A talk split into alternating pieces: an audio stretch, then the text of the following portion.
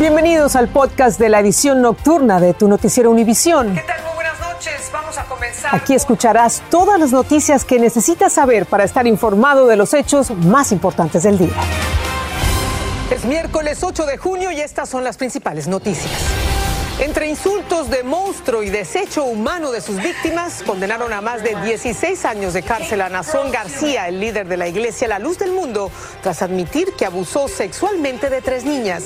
Cinco mujeres relataron con crudeza los horrores que vivieron como sus esclavas sexuales.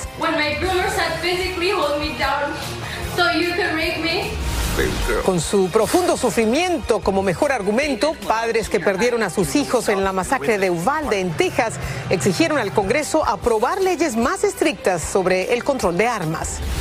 Y la mayoría conservadora de la Corte Suprema determinó que no se puede presentar demandas contra los agentes fronterizos por presuntas violaciones de derechos constitucionales. Muchos se preguntan si eso les otorga inmunidad. Comienza la edición nocturna. Este es su noticiero Univisión Edición Nocturna con Patricia Yaniot y León Krause. Patricia, amigos, muy buenas noches. Comenzamos con la sentencia a Nazón Joaquín García, líder de la mega iglesia a la luz del mundo, a casi 17 años de prisión por abusar sexualmente de tres niñas. Nazón Joaquín García se declaró culpable de estos delitos para evitar una condena más larga, pero sus víctimas de violación y otras vejaciones son muchas más y volverán a demandar. El juez del caso calificó a García de depredador sexual en medio de testimonios de verdad desgarradores y gráficos de sus víctimas que advertimos podrían herir susceptibilidades. Dulce Castellanos tiene toda la historia para ustedes. You are a sexual predator. Eres un depredador sexual, le dijo el juez a Nazón Joaquín García al condenarlo a 16 años, 8 meses en prisión por abuso sexual de menores. You were so aggressive that night. You were violent. The pain hurt so bad. And I recall there was so much blood in the towel when my groomers had physically hold me down so you could rape me. Los testimonios de las víctimas fueron desgarradores. Entre lágrimas, el dolor y el sufrimiento que vivieron a manos del líder de la iglesia La Luz del Mundo era palpable en la corte. Is now an appropriate time to call you Theo? Or was that something I was only supposed to call you when you raped me? Because you said it sounded so hot. Una por una, las cinco víctimas en este caso, cuyas identidades siguen protegidas, narraron el calvario que vivieron durante años de abuso. You knew me personally since the day I was born. You held me as a baby. Las víctimas relataron el peligro que enfrentaron al romper el silencio. Your loyal church officials kidnapped me in Mexico and kept me under armed guard 24 7. It was so big that I was even having heavy rectal bleeding. Aseguran que desde que fueron violentadas hasta el día de hoy siguen viviendo el impacto emocional y físico. I was in a wheelchair for so much of my 20s because I could literally couldn't walk. García en ningún momento miró a las víctimas. El juez pidió perdón a las víctimas y les dijo que sus manos estaban atadas al dictar su sentencia debido al acuerdo entre los abogados. Ahora se prepara una demanda civil en contra de García. En Los Ángeles, Dulce Castellanos, Univisión. Y pese a esto que escuchamos, y pese a admitir que abusó de tres niñas y de ser condenado a prisión por ello, seguidores de Nazón Joaquín García le reiteraron su total apoyo, lo siguen considerando el apóstol de Dios. Dicen que seguirá a la cabeza de la iglesia. Alejandro Madrigal tiene las reacciones desde México, donde nació esta cuestionada congregación. Mucho poder y dinero y que nosotros no éramos nada. Pese a la sentencia de 16 años de cárcel por abuso sexual infantil a Nazón Joaquín García, el llamado apóstol de Jesucristo en la iglesia La Luz del Mundo, sus fieles seguidores le ratificaron su apoyo. Inojetablemente. Él es este, totalmente inocente. Su mera presentación habla de, de, la inocencia del apóstol de Jesucristo. La Iglesia La Luz del Mundo también defendió a su apóstol y en un comunicado manifestó que su confianza en él permanece intacta con el pleno conocimiento de su integridad, su conducta y su trabajo, y confirmaron que seguirá al frente de su institución. La iglesia en general, mi familia, yo, estamos con el apóstol de Dios, lo, lo, lo apoyamos y lo respaldamos. ¿Por qué? Pues porque conocemos su trabajo. Aquí en esta sede de la Luz del Mundo se ha pedido a cada uno de sus fieles e integrantes de esta iglesia no den su opinión sobre su apóstol. Sin embargo, lo que sí nos dicen es que su fe en él está intacta. Al exterior, la gente que conoce el caso, pero no profesa su religión, asegura que la sentencia de abuso sexual en contra del líder se quedó corta. Estuvo bien y quizás le, faltó que le dieran más porque no es bueno que, que, jueguen con la palabra de Dios, ¿no? O sea, que, que hagan cosas indebidas, que yo sea un pastor y diga tengo una congregación y, este, y voy a hacer cosas que pues no van, ¿no? Nazón Joaquín García se quedará en prisión por abusar sexualmente de tres menores. Aún así, su iglesia asegura que se alteraron y fabricaron pruebas y que aceptó los cargos para proteger a su familia y a la propia iglesia. En la Ciudad de México, Alejandro Madrigal, Univisión. La fe, ciega, sorda y muda. Y vamos a pasar a Washington con los esfuerzos para abordar con más sentido común y menos política la epidemia de violencia por armas de fuego en este país. Padres que perdieron a sus hijos en la masacre de la escuela de Ubalde y pequeños sobrevivientes testificaron en el Congreso tratando de sensibilizar a los legisladores sobre la magnitud de lo que sufrieron. El dolor y el desconsuelo marcaron la pauta en esta audiencia en la que estuvo Claudia Uceda. Mia Cerrillo, de solo 11 años, dio un testimonio difícil de escuchar. La pequeña contó cómo simuló su muerte para escapar del pistolero. He shot my friend that was next to me, and I thought he was going to come back to the room, so I grabbed the blood and, and put it all over me. La sangre era de su mejor amiga. En un testimonio pregrabado, Mia contó detalles escalofriantes. Shot my teacher and told my teacher goodnight and shot her in the head. And then he shot some of my classmates. Entre lágrimas, el papá de Mia habló en persona. She's not the same little girl that I used to play with, around with. Al terminar se fue sin decir una palabra. La mamá de Lexi Rubio, de 10 años, contó cómo la mañana del tiroteo visitó la escuela. Su hija recibió premios y ella le prometió un regalo al llegar a casa. To celebrate, we promised to get her ice cream that evening. I told her we loved her and we would pick her up after school. I left my daughter at that school, and that decision will haunt me for the rest of my life. También habló el pediatra que atendió a los niños baleados. Dijo que los llantos de las madres ese día aún no se los puede sacar de la cabeza. Las víctimas de las masacres en Ubalde y Búfalo, en Nueva York, pidieron al Congreso que actúe. Además de los testimonios y de las lágrimas, se vio acción en una de las cámaras del Congreso, en la Cámara de Representantes, donde allí hubo un voto, pero esto no es suficiente.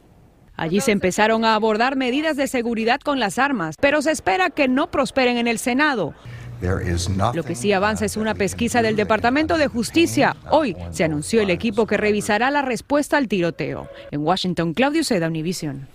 Y como ya decía Claudio Uceda, precisamente en respuesta a la masacre de Ubalde, la Cámara de Representantes aprobó un proyecto de ley de control de armas que aumentaría el límite de edad para comprar un rifle semiautomático.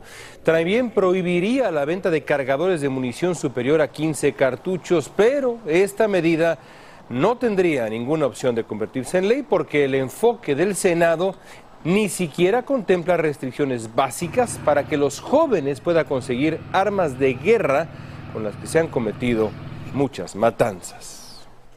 No pasa nada. Hablando de armas, en Nueva York acusaron a un hombre del tráfico de 36 armas en la ciudad, valoradas en más de 40 mil dólares. El cargamento incluye pistolas, revólveres, rifles semiautomáticos que el acusado trajo desde Carolina del Norte a través de una tubería metálica. La policía dijo que desde febrero este sospechoso le vendió armas a un policía encubierto en tres ocasiones. Estás escuchando el podcast de tu noticiero Univisión. Gracias por escucharnos. La policía de Filadelfia publicó la foto de un tercer sospechoso involucrado en un tiroteo masivo el fin de semana que dejó tres muertos y once heridos. Es considerado, evidentemente, peligroso. Hay 20 mil dólares de recompensa por información que lleve a su captura. Una pelea puñetazos desató la balacera en la que estuvieron involucradas al menos cuatro armas. Hay dos detenidos acusados de varios delitos. Y un fallo de la Corte Suprema ha desatado muchos interrogantes porque determinó que no se puede demandar a los agentes de la patrulla fronteriza por uso excesivo de la fuerza, como lo hizo un hombre del estado de Washington. La mayoría conservadora de la Corte estableció que esto podría interferir con las labores de estos policías fronterizos, algo que algunos creen les daría luz verde para cometer atropellos. Pablo Gato analiza el tema en el siguiente informe.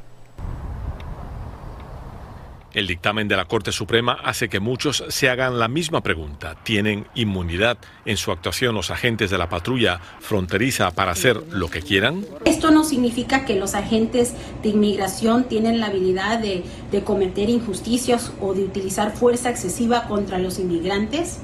Pero sí tenemos que entender que el aspecto de poder recuperar dinero o compensación monetaria en contra de, de, en forma de demanda contra agentes del gobierno es algo complicado. Y es que la Corte Suprema dictaminó que los agentes de la patrulla no pueden ser demandados ante los tribunales federales por daños y prejuicios en casos de supuestas violaciones de derechos constitucionales. La decisión se basa en un caso de la frontera con Canadá.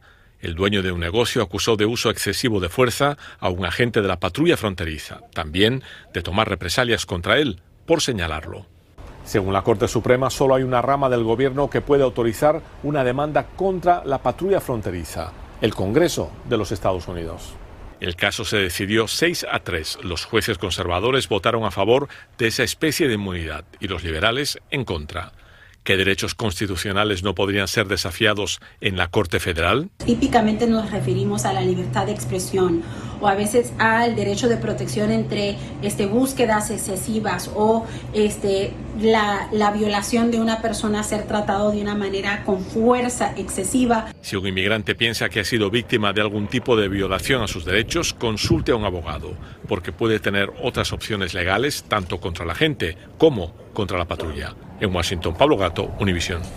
Un reporte indica que el gobierno de Joe Biden estaría considerando enviar indocumentados detenidos en la frontera a ciudades donde haya instalaciones para procesar sus casos en un plazo de 72 horas.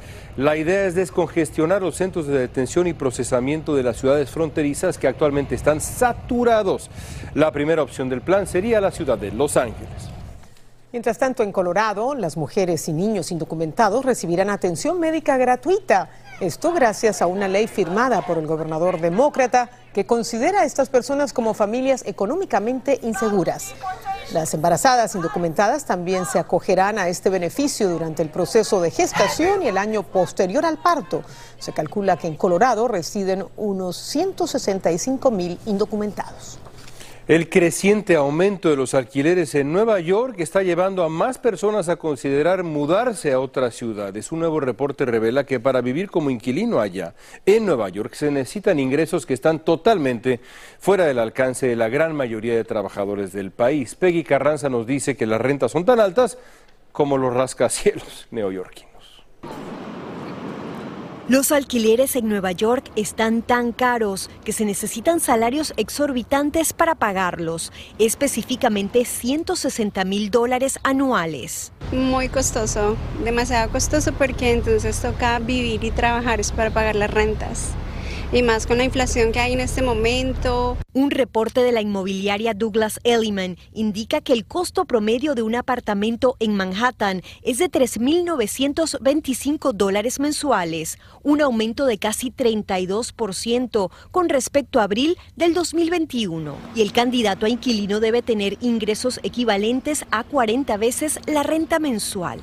Buscamos que la persona no gaste más del 30% de lo que gana en renta y eso es lo que equivale a 40 veces eh, la renta anual. Pero el ingreso promedio de un hogar es de 67 mil dólares, según el censo. Los ingresos siguen igual, pues también toca conseguir más de uno o dos trabajos para poder sobrevivir, porque pues la renta está demasiado cara. Lo peor es que se pronostican más alzas y guerras de ofertas por el inventario. Como no hay suficiente construcción, entonces la, la que existe pues se convierte en un activo muy valioso, muy, muy valuado. Y como te digo, en la medida que haya gente con la capacidad de pagarlos, pues va a haber esa, esa puja por los precios. Para sortear los altos costos, algunos agentes inmobiliarios recomiendan la vieja práctica de vivir con alguien más o buscar un apartamento más pequeño. En la ciudad de Nueva York, Peggy Carranza, Univisión. Ya que estamos hablando de precios altos, los precios del combustible promediando unos 5 dólares por galón, cada día más personas están migrando hacia los vehículos eléctricos. Dana Rivero nos muestra cómo los fabricantes de estos automóviles no logran producir suficientes para satisfacer la demanda y a veces hay que esperar semanas por un automóvil eléctrico. Ante el imparable aumento de la gasolina, Socorro Rivas buscó una alternativa para aliviar su bolsillo.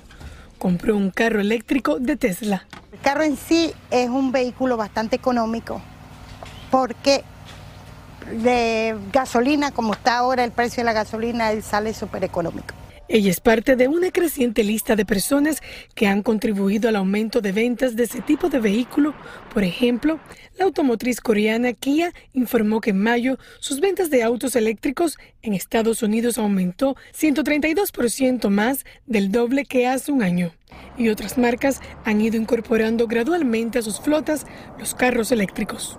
La demanda es tal que muchos de estos negocios de venta de autos presentan escasez y cuando ordenan los vehículos eléctricos se demoran de tres a cuatro semanas y reciben muy pocos. Johnny Sánchez es especialista en venta de autos en un concesionario Kia en Miami.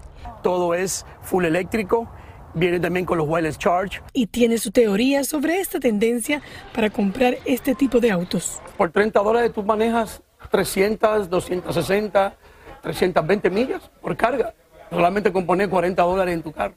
35 dólares dependiendo del modelo de, eléctrico del que tengas. Socorro tiene en casa un dispositivo de carga que cuesta entre 400 y 600 dólares. Solo es ponerlo a cargar, a lo mejor subirá un poquitico la, la, electricidad, pero es bastante económico. Con los precios de la gasolina rondando en los 5 dólares, para ella es una mejor opción. Desde Miami, Florida, Danay Rivero, Univision. El día de ayer hubo elecciones en varias zonas del país. En California, en particular, los votantes enviaron un mensaje contundente. En San Francisco, los electores retiraron del cargo a Chesa Budin, fiscal de distrito que había promovido reformas progresistas. Ya se va este hombre. En Los Ángeles, el multimillonario Rick Caruso que hasta hace poco era republicano, se quedó con el primer sitio en las votaciones primarias. Va a enfrentar ahora a la congresista demócrata Karen Bass en noviembre. Las autoridades mexicanas descubrieron un nuevo narcotúnel que unía Tijuana con San Diego, California. El túnel, que se iniciaba en una casa en Tijuana, recorría más de 240 metros de distancia y presuntamente era usado para el tráfico de drogas. Este narcotúnel tenía un sistema de vagones que corrían sobre rieles, además tenía un sistema de ventilación. El gobernante venezolano Nicolás Maduro empezó una gira por Asia con una visita a Turquía donde fue recibido por su aliado el presidente Erdogan. La visita de Maduro coincide con su exclusión de la Cumbre de las Américas que ocurre acá en Los Ángeles. Turquía es aliado comercial del gobierno de Maduro, con quien comercian petróleo, oro, a pesar de las sanciones estadounidenses. Colombia ofreció una recompensa de 132 mil dólares por información que conduzca al arresto de Gabriel Carlos Salinas Mendoza, un venezolano que presuntamente llevó en una moto acuática al sicario que mató el 10 de mayo al fiscal paraguayo Marcelo Pesci en una playa cercana a Cartagena. Por el crimen del fiscal han sido capturadas ya cinco personas a quienes les fueron imputados los delitos de homicidio agravado y porte de armas. Cientos de activistas se reunieron en la playa de Copacabana en Río de Janeiro para conmemorar el Día Mundial de los Océanos. Los participantes se tomaron de las manos en una enorme fila para, pues literalmente, abrazar al océano y llamar la atención sobre la eliminación inadecuada de residuos, especialmente de plástico, un lugar bellísimo. Bellísimo. La manifestación se celebró en forma simultánea en tres países, Portugal, Brasil y Estados Unidos. Estos manifestantes también recogieron basura, principalmente plásticos, que encontraron en la playa. Hay que. Limpiando. Gracias. Así termina el episodio de hoy de Tu Noticiero Univisión. Gracias por escucharnos.